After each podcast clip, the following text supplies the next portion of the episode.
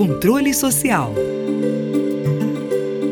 equipe de transição da Presidência da República acolheu as contribuições da Associação dos Membros dos Tribunais de Contas do Brasil sobre temas ligados à educação para o próximo ano. Os trabalhos apresentados pela Atricom devem ser incluídos no relatório que será enviado ao futuro ministro ou ministra da Educação. Entre os assuntos destacados estão o enfrentamento à evasão escolar, o monitoramento da educação infantil e a fiscalização do cumprimento do Plano Nacional de Educação. O presidente da Atricom, César Miola, destaca as principais considerações da instituição. Mostramos trabalhos realizados em parceria com outros organismos e instituições, como no caso o Unicef e o CNMP, na busca ativa escolar, levantamentos acerca da qualidade do ensino fundamental brasileiro, elementos extraídos dos censos escolar do IBGE que permitem a identificação da necessidade de vagas, sobretudo na educação infantil. Tudo isso levantado como um instrumento de atuação dos tribunais de contas, mas também como uma demonstração da preocupação desses órgãos com a melhoria da educação prestada, sobretudo nas redes públicas de educação básica. Entre os desafios para 2023 estão as consequências da pandemia de coronavírus para a educação, que levou à perda do vínculo escolar de pelo menos 2 milhões de estudantes, além de problemas de infraestrutura. Em 2021, por exemplo, alunos de pelo menos 8 mil escolas não tinham acesso à água potável no Brasil. A Tricom teve a oportunidade de apresentar apresentar suas contribuições para a educação em uma reunião virtual coordenada pelo ex-ministro da Educação, Henrique Paim, e pelo ex-secretário executivo do MEC, Luiz Cláudio Costa. Estiveram presentes instituições ligadas ao ensino, como a organização Todos pela Educação, o Instituto Articule e o GAEP Brasil, além de membros de tribunais de contas, do Instituto Rui Barbosa, consultores educacionais, deputados federais e estaduais.